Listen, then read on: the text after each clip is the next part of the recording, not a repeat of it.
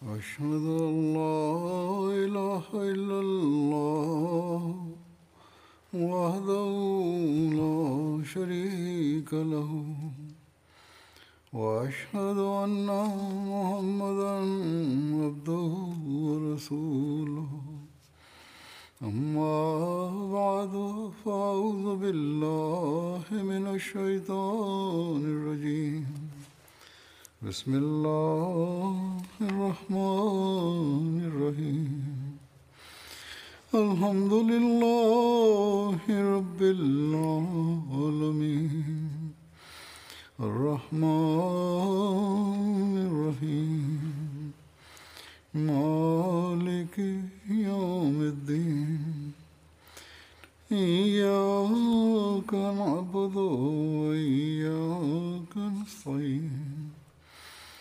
اهدنا الصراط المستقيم صراط الذين أنعمت عليهم غير المغضوب عليهم ولا الضالين Aujourd'hui, je vais présenter quelques récits sur des compagnons.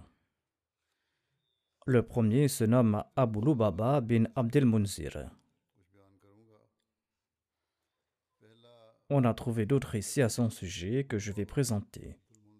J'avais déjà présenté des détails à son sujet.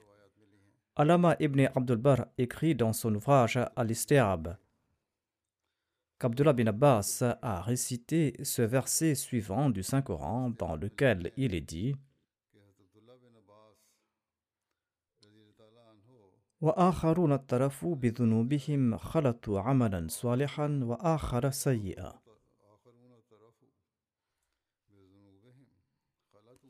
Et il en est d'autres qui ont avoué leurs offenses. Ils ont mêlé une bonne action avec une autre qui était mauvaise.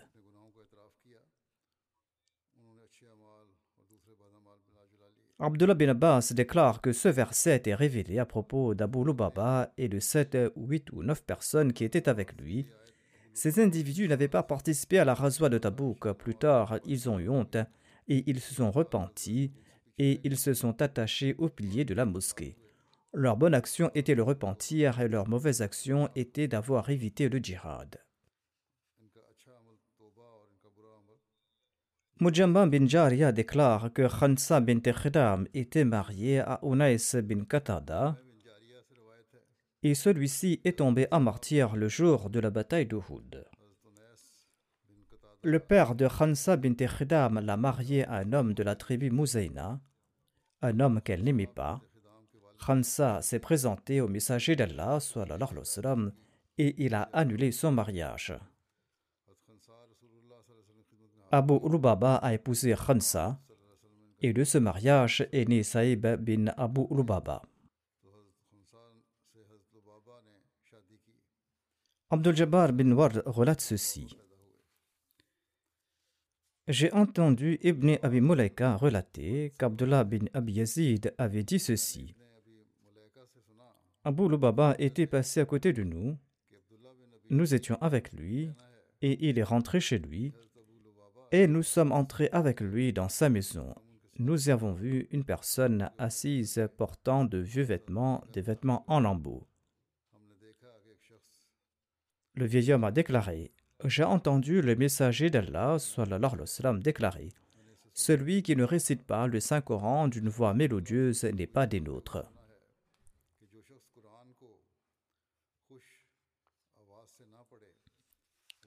Le prochain compagnon se nomme Abu Diyah bin Thabit bin Norman. Selon un récit, Abu Diyah avait accompagné le saint prophète Mohammed lui lors de la bataille de Badr, mais il a été blessé par une pointe de pierre sur son tibia et il est revenu et le messager d'Allah lui avait conservé sa part du butin de la bataille de Badr. Le prochain compagnon se nomme Ansa Maula Rasulullah. Le nom de famille de Ansa était Abu Masruh, ou selon certains, il se nommait Abu Misrah. Ansa est né à Sarah, un endroit entre le Yémen et l'Abyssinie. Lorsqu'il a émigré à Médine, il est demeuré auprès de Kulthum bin al-Hidam à Médine. Selon certains récits, lorsqu'il est venu à Médine, il a logé chez Sarad bin Khaythama.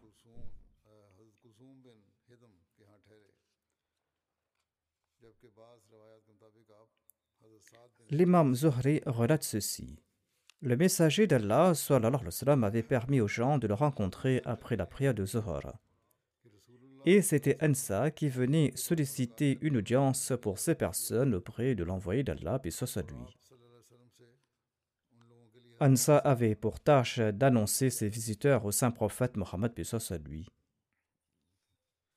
Le prochain compagnon se nomme Marsad bin Abi Marsad.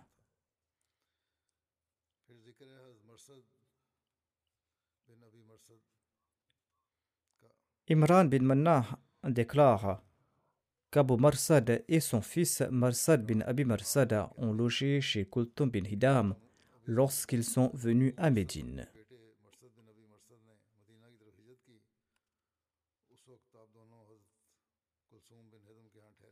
Mohammed bin Omar déclare que Marsad bin Abi Marsad a également participé à la bataille d'Uhud et il est tombé à martyr lors de l'expédition de Raji.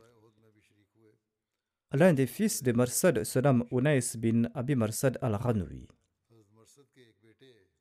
On dit qu'il s'appelle également Anas. Mais le nom Anis est plus souvent mentionné dans les récits. Il avait accompagné le saint prophète, paix soit lui, lors de la conquête de la Mecque et la conquête de Hunayn. Selon Ibn Hajar, Marsad est tombé à martyr en l'an 4 de l'Égypte.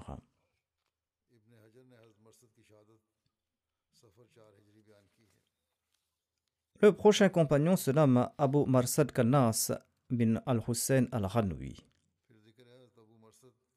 On disait qu'il s'appelait Kanas, son père se nommait Hussein bin Yarmou. Il y a divergence d'opinion sur son nom. Selon certains, son nom était Kanas bin Hussein, tandis que selon d'autres, son nom était Hussein bin Kanas. On dit également qu'il se nommait Ayman, mais le nom le plus célèbre était Kanas bin Hussein. Abu Marsad avait le même âge que Hamza et il était son allié. Il était grand de taille et il avait les cheveux épais. Abu Marsad et son fils Marsad ont eu l'occasion de participer à la bataille de Badr. Marsad, le fils d'Abu Marsad, est tombé en martyr lors de l'incident de Raji, un récit que j'avais mentionné dans le passé. Onais bin Marsad, le petit-fils d'Abu Marsad, était également un compagnon du saint prophète Mohammed à lui. Il avait accompagné le saint prophète à lui lors de la conquête de la Mecque et la bataille de Hunayn. Au cours du mois Rabiul Awal en l'an 2 de l'Égypte, le saint prophète Mohammed à lui a envoyé un groupe de 30 immigrants à dos de Shabou sous la direction de son oncle Hamza bin Abdel Mutlib de Médine vers Siful Bahar dans la région d'Is. Hamza et ses compagnons y sont parvenus rapidement et ils y ont trouvé Abu Jahal, le chef de la Mecque, avec une armée de 300 cavaliers. Ils étaient là-bas pour les accueillir. Les deux armées se sont alignées l'une contre l'autre et la bataille était sur le point de débuter lorsque Majdi bin Amr al-Jahni, le dirigeant de la région qui était lié aux deux camps, est intervenu et il n'y a pas eu de combat. Cette campagne est connue sous le nom de la Sariya Hamza bin Abdel Mutlib. Abu Marsad a également participé à cette campagne. Selon les récits, le tout premier drapeau attaché par le saint prophète Mohammed à lui était le drapeau de Hamza, et ce drapeau était porté par Abu Marsad. Le prochain compagnon se nomme Salid bin Kais bin Amr. Salid appartenait à la branche Banu Adi bin Najjar, une branche de la tribu Khazraj des Ansar. Sa mère se nommait Zubayba bin Darara. Elle était la sœur d'Assad bin Darara. Selon un récit, Walid bin Walid, le frère de Khalid bin Walid, a été emprisonné par Salid bin Qais lors de la bataille de Badr.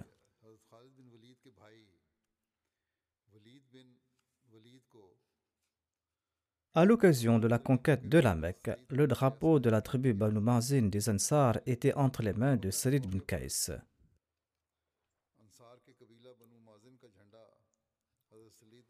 De même, Salid bin Qais portait la bannière des Banu Mazin à l'occasion de la campagne de Hunayn. La bataille de Jisr a eu lieu en l'an 13 de l'Égir, ou selon certains récits, au début de l'an 14 de l'Égir, au cours du califat de Omar Radetananhu. Cette bataille a été menée entre musulmans et perses dans l'Irak actuel. Abu Ubaid bin Masoud était le commandant de l'armée musulmane lors de cette bataille. Et c'est pour cette raison que cette bataille porte aussi le nom de la bataille de Jisr Abi Ubaid. Cette bataille porte également d'autres noms. Elle est connue comme la bataille de Marouha, qui est le nom d'un lieu sur la rive ouest de l'Euphrate. Elle est aussi connue comme la bataille de Kusan Natif, c'est aussi le nom d'un lieu tout près de Koufa, sur la rive est de l'Euphrate. 2000 personnes ont été tuées lors de cette bataille. Selon d'autres récits, il y a 6000 personnes qui ont été tuées. Selon certains récits, 1800 musulmans ont été tués lors de cette bataille. Selon d'autres récits, 4000 musulmans ont été tués lors de la bataille, dont 70 Ansar et 22 Muhajirin. Sarid bin Qais faisait également partie de ces martyrs. Selon certains, Salid bin Qais était le dernier martyr de cette bataille.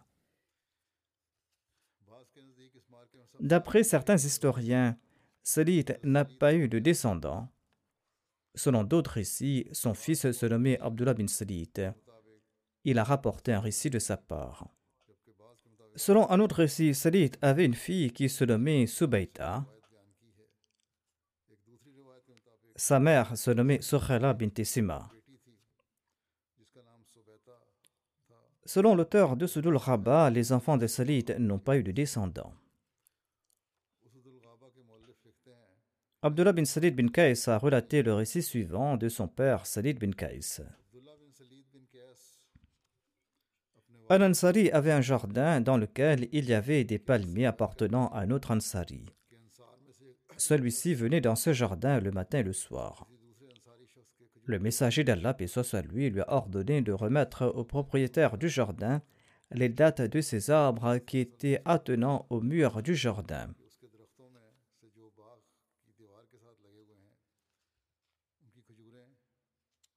Le prochain compagnon se nomme Mujazar bin Ziyad.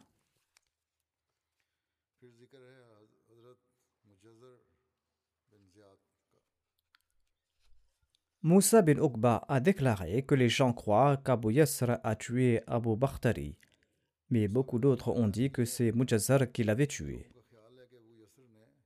Mujazar avait tué Suwaid bin Samit à l'époque de l'ignorance. Et ce meurtre a provoqué la guerre de Bouath. Plus tard, Mujazar et Harith bin Suwaid bin Samit ont accepté l'islam. Mais Harith bin Suwaid cherchait une occasion pour tuer Mujazar afin de venger son père. Lors de la bataille de Houd, quand les Korachites se sont retournés et ont attaqué les musulmans, Harith bin Suwaid a tué Mujazar en le poignardant au cou par derrière. Au retour de la Razwa Hamra ul Assad, l'ange Gabriel a informé le saint prophète, puis à lui, que Harith bin Suwaid avait tué Mujazar bin Ziyad il l'avait tué par tromperie. Et il a ordonné le saint prophète Mohammed lui de condamner à mort Harith bin Suwaid pour venger la mort de Mujazar bin Ziyad. Le saint prophète Mohammed lui a visité Kuba par un jour de grande chaleur.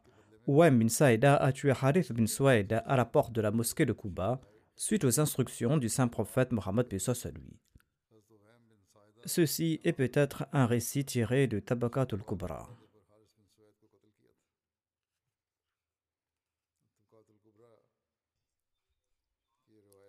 Le prochain compagnon se nomme Rifa bin Rafi bin Malik bin Ajlan. Voici l'incident de l'acceptation de l'islam par Rifa bin Rafi. Muaz bin Rifa a relaté de son père que Rifa bin Rafi et son cousin Mu'adh bin Afra sont partis à la Mecque. Quand ils sont descendus de la colline Sania, ils ont vu un homme assis sous un arbre. Selon le narrateur, cet incident s'est passé avant le départ des six Ansari, c'est-à-dire avant la première Bayra d'Aqaba. Il relate C'était le saint prophète Mohammed soit lui.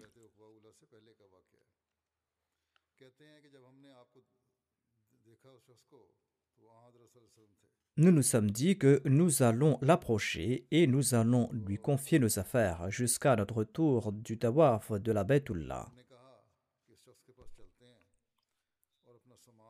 Nous l'avons salué à la coutume de l'époque de l'ignorance. Mais il a répondu selon la coutume islamique. Nous avions déjà entendu parler du prophète qui s'était proclamé à la Mecque mais nous ne savions pas que c'était lui. Nous lui avons demandé qui il était. Il nous a demandé de descendre de nos montures. Nous sommes descendus et nous lui avons demandé où se trouvait la personne qui se disait prophète et qui a fait d'autres déclarations. Le saint prophète Mohammed à lui a déclaré C'est bien moi le prophète. J'ai dit Parlez-moi de l'islam. Et le saint prophète Mohammed lui nous a parlé à propos d'islam. Et il a demandé Qui a créé les cieux, la terre et les montagnes? Nous avons répondu C'est Allah qui les a créés. L'envoyé d'Allah a demandé Et qui vous a créé Nous avons répondu C'est Allah. Et le saint prophète Mohammed lui a demandé Qui a créé ces idoles que vous adorez? Nous avons répondu C'est nous qui les avons fabriquées. Le saint prophète Mohammed lui a demandé Et qui mérite d'être adoré, le créateur ou les créatures? En tout cas, vous avez plus le droit d'être adoré parce que vous êtes les créateurs des idoles. J'invite vers l'adoration d'Allah et vers le témoignage qu'il n'y a pas d'autre Dieu à part Allah et que je suis le messager d'Allah. Et j'invite à être bon envers les uns et les autres et à laisser l'inimitié qui est due à l'oppression des gens. Nous avons déclaré par Allah, même si ce vers lequel vous nous invitez est faux, c'est une bonne chose et ce sont là de bonnes qualités morales. Veuillez prendre soin de nos montures jusqu'à ce que nous accomplissions la tawaf.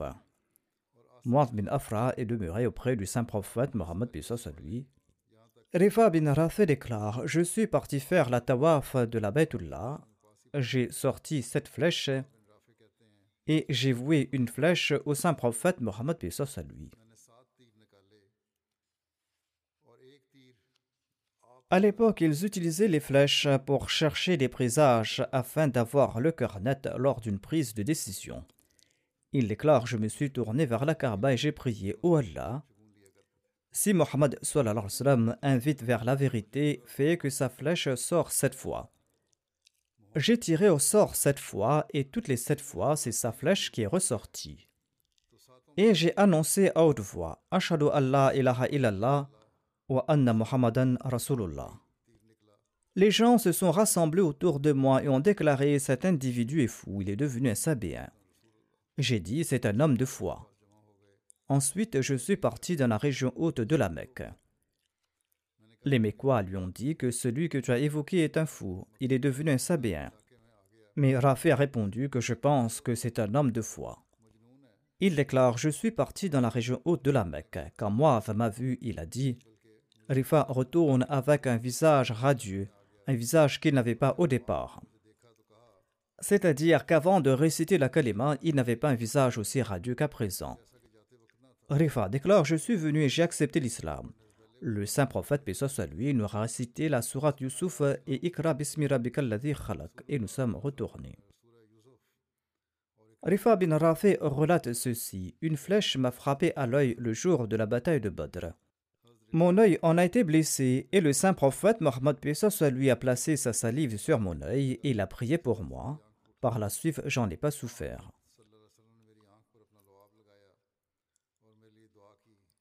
Selon un autre récit, c'était Rafi bin Malik, le père de Rifa bin Rafi, qui a été blessé à l'œil par une flèche le jour de la bataille de Badr. En tout cas, Allah, c'est le mieux. mais le résultat était le même, à savoir qu'il n'en a pas souffert par la suite. Rifa bin Rafi relate Le messager d'Allah, et soit lui, était assis dans la mosquée un jour, et nous étions avec lui. Un individu qui semblait être un bédouin est venu. Il a accompli la sola rapidement. Ensuite, il s'est tourné vers le saint prophète Mohammed lui et il a salué l'envoyé d'Allah soit lui. L'envoyé d'Allah soit lui lui a répondu que la paix soit sur toi aussi. Retourne et répète ta sola car tu n'as pas prié. Ainsi le visiteur est parti refaire sa sola. Ensuite il est retourné, il a salué le saint prophète paix soit. L'envoyé d'Allah lui a dit que la paix soit sur toi aussi. Retourne et prie de nouveau car tu n'as pas accompli la sola. Il a répété cela deux ou trois fois. Chaque fois, il retournait voir le saint prophète, paix soit et le saluer. Et chaque fois, le saint prophète, paix soit lui, lui disait Que la paix soit sur toi aussi, retourne et répète ta là, car tu n'as pas prié. Les gens ont pris peur et ils se sont rendus compte que celui qui priait rapidement est comme celui qui n'avait même pas prié. Ainsi, ses compagnons qui étaient assis là-bas ont ressenti une grande peur. Cela signifie qu'une sola rapide n'en est pas une. Ainsi, nous devons également nous évaluer à cet égard. Finalement, cet homme a déclaré Ô envoyé d'Allah, montrez-moi comment prier. Je suis un être humain, je fais de mon mieux et je commets aussi des fautes. Sur ce, l'envoyé d'Allah a déclaré Quand tu as l'intention d'accomplir la sola, fais d'abord tes ablutions, car Allah nous a ordonné d'en faire. Ensuite, récite la partie du Coran que tu as mémorisée. Sinon, récite Alhamdulillah, Allahu Akbar et La ilaha illallah. Ensuite, incline-toi et demeure dans la posture du ruku posément. Par la suite, redresse-toi. Ensuite, prosterne-toi posément. Ensuite, assieds-toi posément. Et ensuite, relève-toi. Ta sola est complète si tu agis de la sorte. S'il s'y trouve des lacunes, tu auras manqué ta sola à la mesure de tes lacunes. Rifa bin Rafi déclare qu'il était avec le saint prophète Mohammed lui et celui-ci a déclaré La sola d'aucun individu n'est complète tant qu'il n'a pas accompli les ablutions comme ordonné par Allah. Ensuite, il s'est lavé le visage et s'est lavé les mains et les bras jusqu'au coude.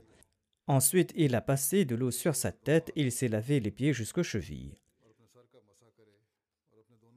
Selon un autre récit, Rifa bin Rafi a déclaré que l'envoyé d'Allah, Pesos, lui a déclaré Quand vous êtes debout face à la Qibla, dites Allahu Akbar. Ensuite, récitez la sourate Al-Fatiha et autant du Coran qu'Allah le souhaitait, c'est-à-dire autant du Coran que vous avez mémorisé. Et quand vous vous inclinez, placez vos paumes sur vos genoux et gardez votre dos tout droit. Ensuite, prosternez-vous posément. Et quand vous vous relevez, asseyez-vous sur votre cuisse gauche. Le prochain compagnon que j'évoquerai se nomme Usaid bin Malik bin Arabiya. Uthman bin Ubaidullah relate J'ai vu Abu Usaid teindre sa barbe de couleur jaune.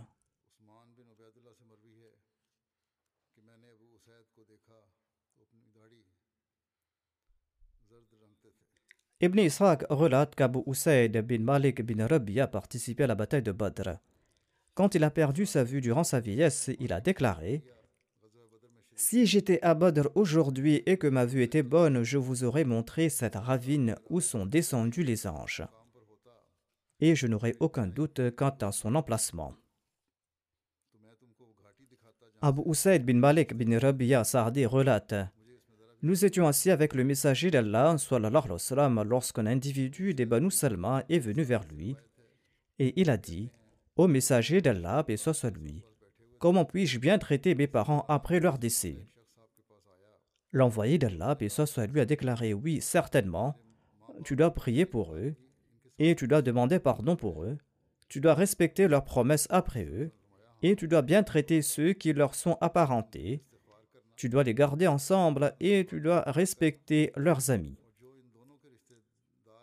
Ils mériteront des récompenses par ces actions. Leur âme sera récompensée et ils mériteront le pardon de Dieu. Malik bin Rabia déclare J'ai entendu l'envoyé d'Allah, et soit lui déclarer Ô Allah, pardonne à ceux qui se rasent la tête.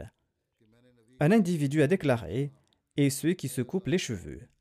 À la troisième ou à la quatrième fois, l'envoyé d'Allah, et soit lui, et pardonne aussi à ceux qui se coupent les cheveux. Je m'étais rasé la tête ce jour-là. La joie que j'ai ressentie était plus grande que celle ressentie si j'avais reçu un chameau rouge ou de grandes richesses. Le père d'Uthman bin Arkam a rapporté que le messager d'Allah lui a dit le jour de la bataille de Badr Laissez le butin que vous avez trouvé. Abu Usaid al-Sardi a laissé l'épée d'Arid al-Mardaban.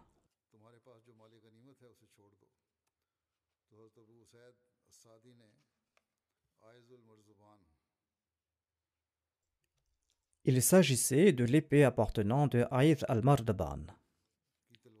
Arkam a pris l'épée et il a déclaré Ô messager d'Allah, offrez-moi cette épée. Sur ce, l'envoyé d'Allah, paix soit lui, lui a offert cette épée.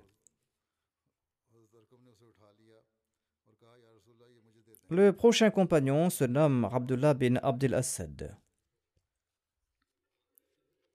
Mohammed bin Ammara relate ceci. Abu Salman bin Abdelassad était le premier à venir chez nous de parmi ceux qui ont émigré de la Mecque pour s'établir à Médine. Il est venu le 10 du mois de Muharram, tandis que le saint prophète Mohammed à lui est arrivé le 12 du mois Rabiul Awwal. Il y a une différence de deux mois entre les émigrants arrivés en premier et qui avaient logé chez Banu Amr bin Auf et les émigrants qui sont arrivés en dernier.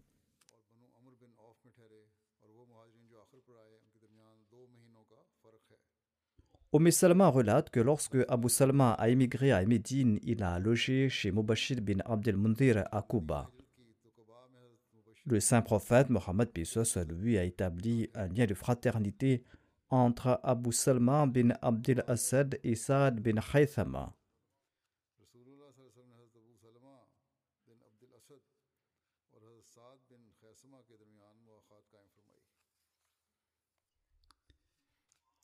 Un homme de la tribu des Banoutaï était venu à Médine pour rencontrer sa nièce et il a informé l'envoyé d'Allah que Tolayha et Salma, les fils de Khuwailid, visitaient leur tribu et leurs alliés et il les incitait à se soulever contre le saint prophète Mohammed à lui. Sur ce, l'envoyé d'Allah à lui a fait venir Abu Salma, c'est-à-dire Abdullah bin Abdel Assad, il a envoyé à la tête de 150 Muhajirin et Ansar pour réprimer les Banu Assad. L'envoyé d'Allah, et soit lui, a préparé un drapeau pour eux. Il a envoyé comme guide celui qu'il avait informé à propos des Banu Assad. L'envoyé d'Allah, et soit lui, a ordonné ceci à Abu Salma. Avancez jusqu'à ce que vous atteigniez le territoire des Banu Assad et campez-y.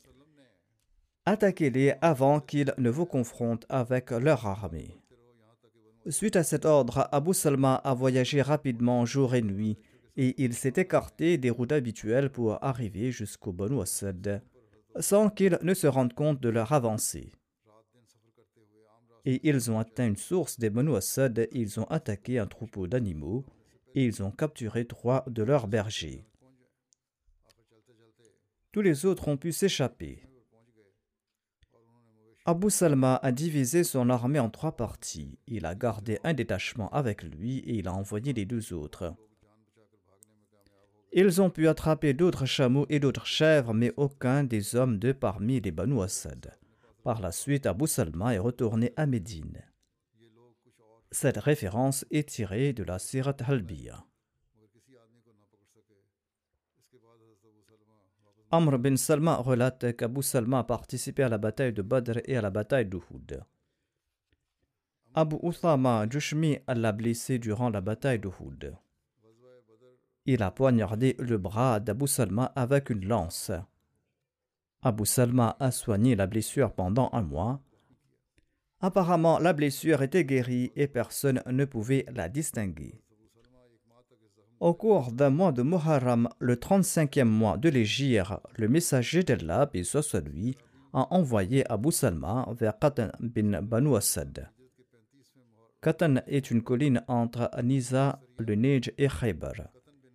Et les Banu Assad bin Khayzama résidaient au nord de cette colline. Abu Salma est revenu après avoir passé plus de dix nuits hors de Médine. Sa blessure s'est aggravée et il est tombé malade et il est décédé le 3 du mois Jamadul Akhir au cours de l'an 4 de l'Égypte.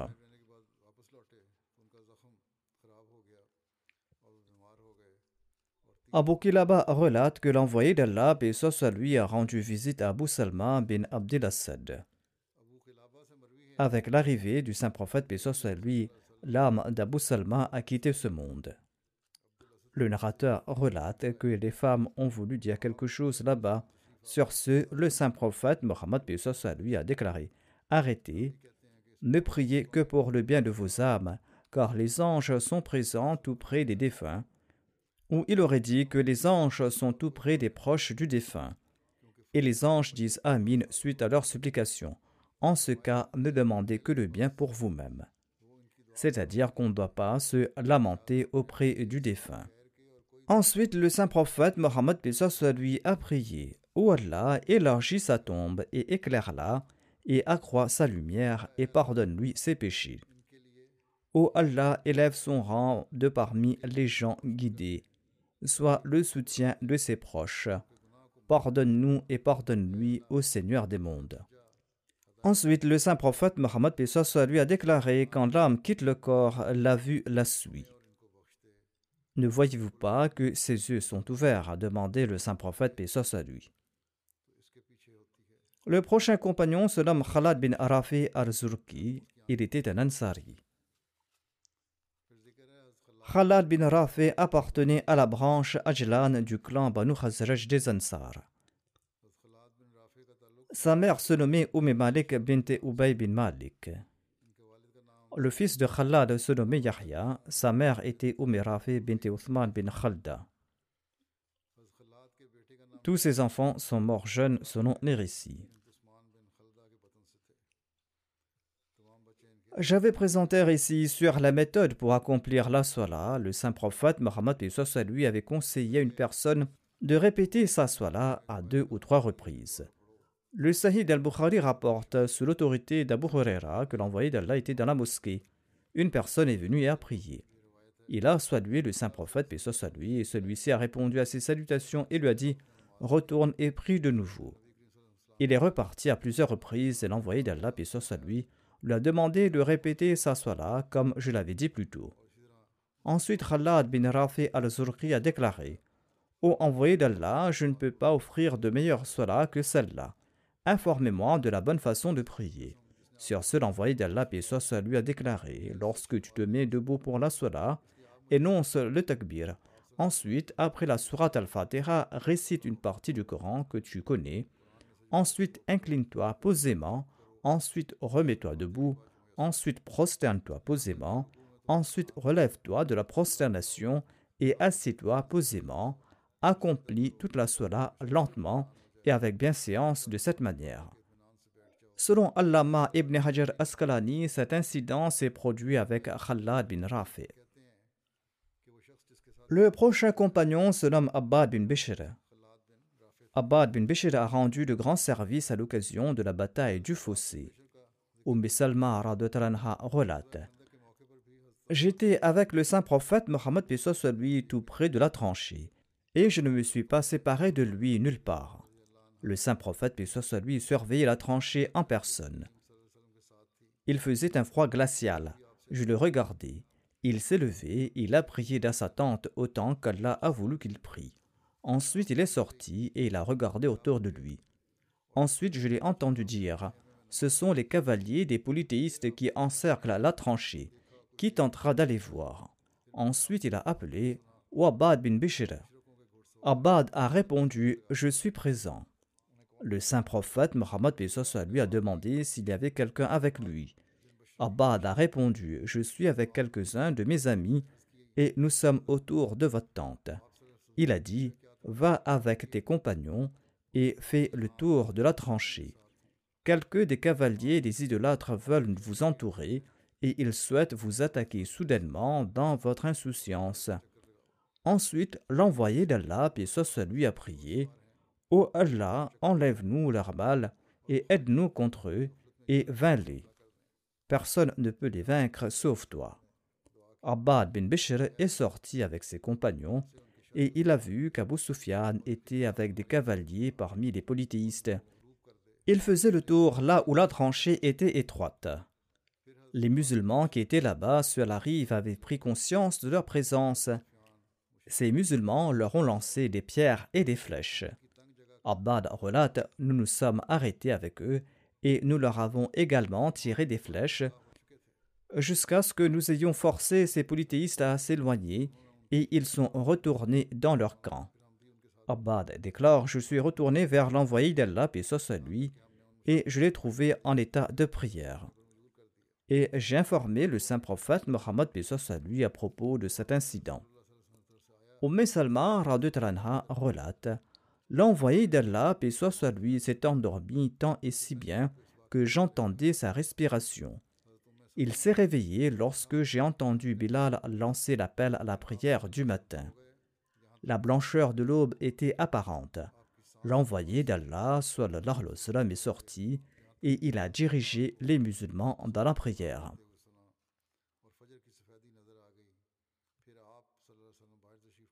Umm Salma relaté qu'Allah ait pitié d'Abbad bin Bishr il était celui qui s'accrochait le plus à la tente du prophète d'Allah et il l'a toujours protégé.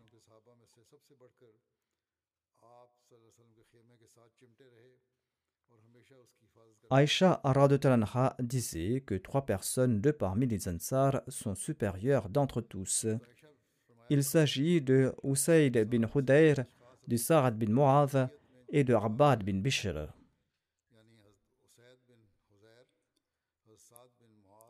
Abad bin Bishr est mentionné dans un hadith concernant le changement de la Qibla.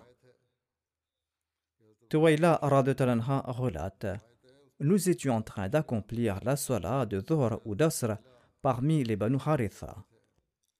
Nous avions accompli deux rakats en nous tournant vers Jérusalem. Sur ce, un individu est venu et nous a informé que la mosquée sainte de la Mecque est la nouvelle Qibla. Elle relate Nous avons changé de place les hommes ont pris la place des femmes et les femmes ont pris la place des hommes.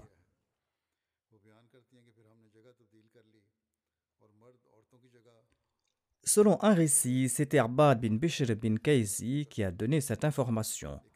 Il appartenait à la tribu Banu Haritha. Selon un autre récit, c'était Abbad bin Bishr bin Warsh qui appartenait à la tribu Banu Abdul Ashar qui avait donné cette information. Abba bin Bishr se tenait aux côtés du saint prophète Mohammed soit lui, en portant un casque de fer à l'occasion du traité de Hudaybiyah, quand les Qurayshites ont envoyé Suhail bin Amr de la Mecque dans le but de parlementer avec le saint prophète Mohammed soit lui. Salman bin Aslam, un autre compagnon, était également avec lui. Au cours de la conversation, lorsque Suhail bin Amr a haussé le ton, Abbad bin Bishr lui a dit de baisser sa voix devant le saint prophète Mohammed à lui. Abbad bin Bishr était à l'avant-garde de chaque expédition. Uyayna bin Hisna, Fazari et quelques cavaliers des Banu Ratfan avaient attaqué le pâturage où les chamelles laitières du saint prophète Mohammed à lui avaient l'habitude de paître. Là-bas, ils ont tué celui qui veillait sur les animaux et ils ont pris sa femme et les chamelles du saint prophète Mohammed à lui. Quand la nouvelle est parvenue à Médine, les cavaliers se sont présentés au saint prophète Mohammed à lui. Selon un récit, Abad bin Bishr était le premier parmi les Ansar à atteindre le saint prophète Mohammed lui après Migdad bin Aswad. Cette expédition est connue sous le nom de la Razwa Kurd. Ce récit est mentionné dans le Sahih al-Bukhari. Yazid bin Abi Ubays relate ceci. J'ai entendu Salma bin Akwa relater. J'avais quitté Médine avant l'appel de la prière du matin et je suis parti dans la direction de Rabat. Les chamelles de traite du messager d'Allah, et à lui, avaient leur pâturage à Dhiqurd. Un garçon d'Abdurrahman bin Auf m'a rencontré sur la route et il m'a dit qu'on avait volé les chamelles du saint prophète Mohammed à lui. J'ai demandé qui les a volés. Il a répondu les gens de Radfan. En entendant cela, j'ai lancé trois fois l'appel Ya vers ceux qui étaient entre les deux plaines pierreuses de Médine. Ensuite, j'ai couru pour rattraper les voleurs. Ils étaient en train d'abreuver leurs animaux. Je les visais de mes flèches et j'étais un bon archer. Je récitais ces vers martiaux. Je suis le fils d'Alakua et c'est le jour de la destruction des canailles. Aujourd'hui, on saura qui est le plus brave. J'ai répété ces vers jusqu'à ce que je leur reprenne toutes les chamelles laitières. Et je leur ai pris aussi trente manteaux. C'est là que le saint prophète Mohammed lui est venu accompagner d'autres individus. J'ai dit, ô envoyé d'Allah, sallallahu alayhi wa sallam, je ne leur ai pas laissé boire et ils avaient soif. Envoyez des troupes contre eux. Le saint prophète Mohammed lui a déclaré Ô fils d'Alakwa, tu les as vaincus, pardonne-leur. Alakwa disait Nous sommes revenus et le messager d'Allah m'a placé derrière lui sur sa chamelle et nous sommes rentrés à Médine dans cet état. Le prochain compagnon se nomme Hatib bin Abi Balta'a. Il est décédé à Médine en l'entrant de l'Égypte à l'âge de 165 ans. Le calife Othman avait dirigé sa prière funéraire. Selon les récits, Abu Bakr l'avait envoyé en Égypte pour conclure un traité avec Makokis, un traité qui a été respecté entre les parties concernées jusqu'à l'invasion de l'Égypte par Amr bin al-As. Hatib bin Abi Balta était beau et il avait une légère barbe. Son cou était courbé et il était de taille moyenne et ses doigts étaient épais. Selon Yaqub bin Utba, Hatib bin Abi Balta avait laissé 4000 dinars et dirhams le jour de sa mort. Il était un marchand de céréales et il avait laissé son patrimoine à Médine. Jabir relate une fois l'esclave de Hatib est venu voir le saint prophète, lui, et il s'est plaint de Hatib. Il a déclaré au messager d'Allah, Hatib entrera sans nul doute en enfer. Le messager d'Allah a déclaré Tu as menti. Il n'y entrera jamais parce qu'il a participé à la bataille de Badr et au traité de Hudaybiyah. Saïd bin Musayyib relate que Omar est passé à côté de Hatib bin Abi Balta qui vendait des raisins secs dans le marché. Le calife Omar lui a dit Augmente ton prix ou quitte notre marché. L'imam Shafi relate que Qasim bin Muhammad a dit que Omar est passé à côté de Hatib sur le marché de Lidga. Il y avait deux paniers pleins de raisins secs devant lui. Omar lui a posé des questions sur son tarif et Hatib a dit que j'offre deux moudes pour un dirham. Omar lui a dit On m'a dit que la caravane venant de Taïf fait confiance à ton prix. Tu dois soit augmenter le prix, soit rentrer chez toi et vendre ton produit au prix de ton choix. Omar est rentré chez lui il a réfléchi à ce propos. Et par la suite, il est parti voir Hatib chez lui et il lui a dit Je ne t'ai point contraint de suivre mes instructions, ce n'était pas une décision de ma part je l'ai fait uniquement pour le bien des citoyens. Vends ton produit où tu le souhaites et vends-le au prix que tu le souhaites. Le musulman Maud déclare à ce propos Depuis l'époque du saint prophète Mohammed lui, l'État islamique contrôlait les prix à Médine. Ainsi, il ressort des hadiths que Omar se promenait une fois sur le marché de Médine. Et là-bas, il a vu un homme nommé Hatib bin Abi Balta avec deux sacs de raisins secs. Omar lui a demandé le prix de son produit et Hatib a déclaré qu'il vendait deux mouds pour un dirham. Ce prix était moins cher que le prix normal du marché. Sur ce, le calife Omar lui a ordonné d'en vendre chez lui, car il ne pouvait pas les vendre à un prix aussi bas au marché, car cela allait affecter le prix du marché et le public sera méfiant envers les commerçants. Le musulman Maud écrit que les juristes ont longuement débattu à ce propos. Certains ont également cité d'autres récits affirmant que Omar était revenu plus tard sur son opinion. Mais généralement, les juristes ont reconnu l'opinion de Omar comme étant viable et ils ont écrit que l'État islamique doit fixer les prix, sinon cela va affecter la morale et l'intégrité de la nation. Mais il faut se rappeler que cela concerne uniquement les biens amenés au marché. Les produits non commercialisés individuels ne sont pas évoqués ici.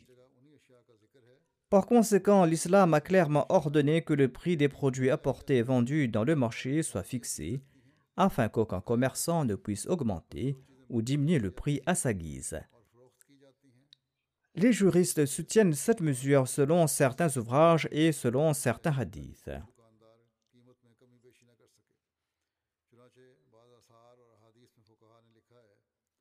Le prix est fixé en pareil cas afin d'éviter toute concurrence qui nuit à autrui. En 5 de l'Égypte, à son retour de la Razwa Banu Mustalik, le saint prophète Mohammed lui est passé par le lieu d'Inaki, et là-bas il a vu une vaste étendue d'herbes et de nombreux puits. L'envoyé d'Allah, soit lui, a posé des questions sur l'eau de ces puits, et les gens ont répondu que lorsqu'il vantait la qualité de ces eaux, eh bien, ces puits s'asséchaient.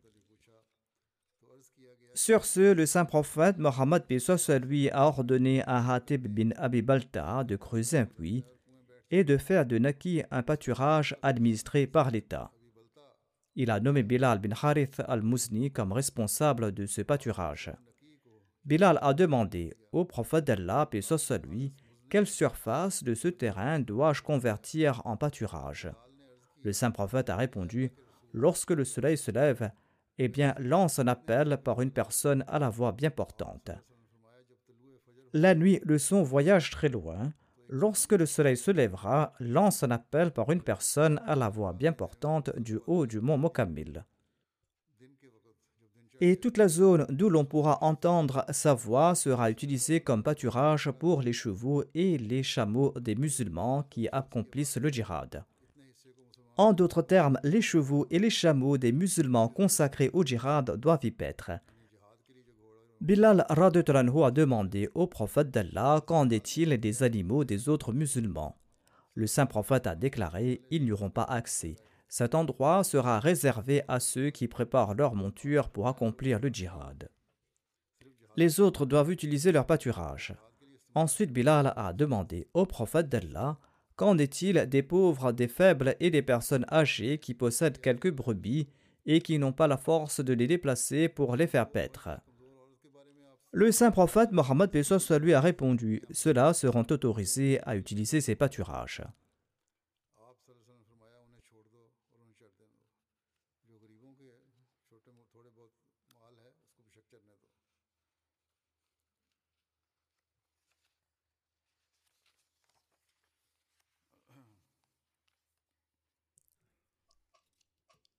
Selon un récit relaté dans le passé, une dispute avait éclaté entre Nansari et Zubair à propos du ruisseau nommé Al-Harra, d'où les gens puisaient de l'eau pour arroser leurs palmiers.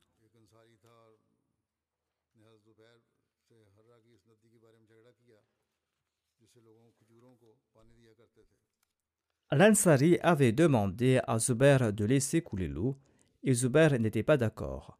Tous deux ont porté la dispute devant le saint prophète, puis à lui. Le saint prophète a dit à Zubair d'arroser son champ et de laisser l'eau pour son voisin. L'Ansari s'est mis en colère. Il a dit à l'envoyé d'Allah que vous avez pris cette décision parce que c'est le fils de votre tante paternelle. Le visage du saint prophète Mohammed lui a changé. Il a dit Zubair arrose des arbres, ensuite retient l'eau jusqu'à ce qu'elle atteigne le parapet de ta digue.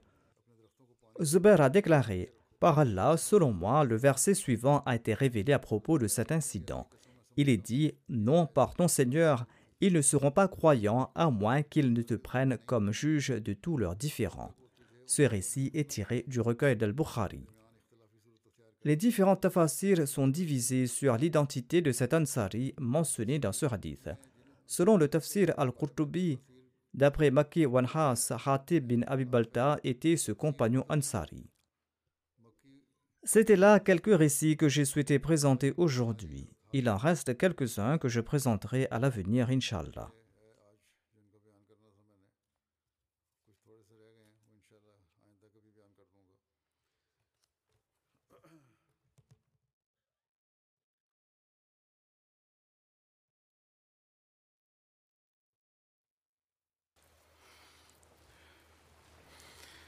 Alhamdulillah.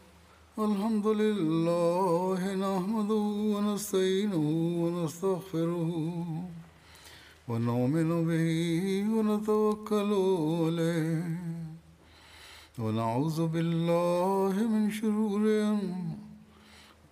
ونعوذ بالله من شرور أنفسنا ومن سيئات أعمالنا.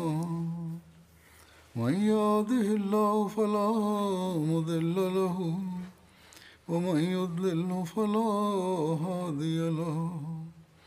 ونشهد أن لا إله إلا الله ونشهد أن محمدا عبده ورسوله. عباد الله رحمكم الله. إن الله يأمر بالعدل والإحسان وإيتاء ذي القربى وينهى عن الفحشاء والمنكر والبغي يعظكم لعلكم تذكرون اذكروا الله يذكركم ودوه يستجب لكم ولذكر الله أكبر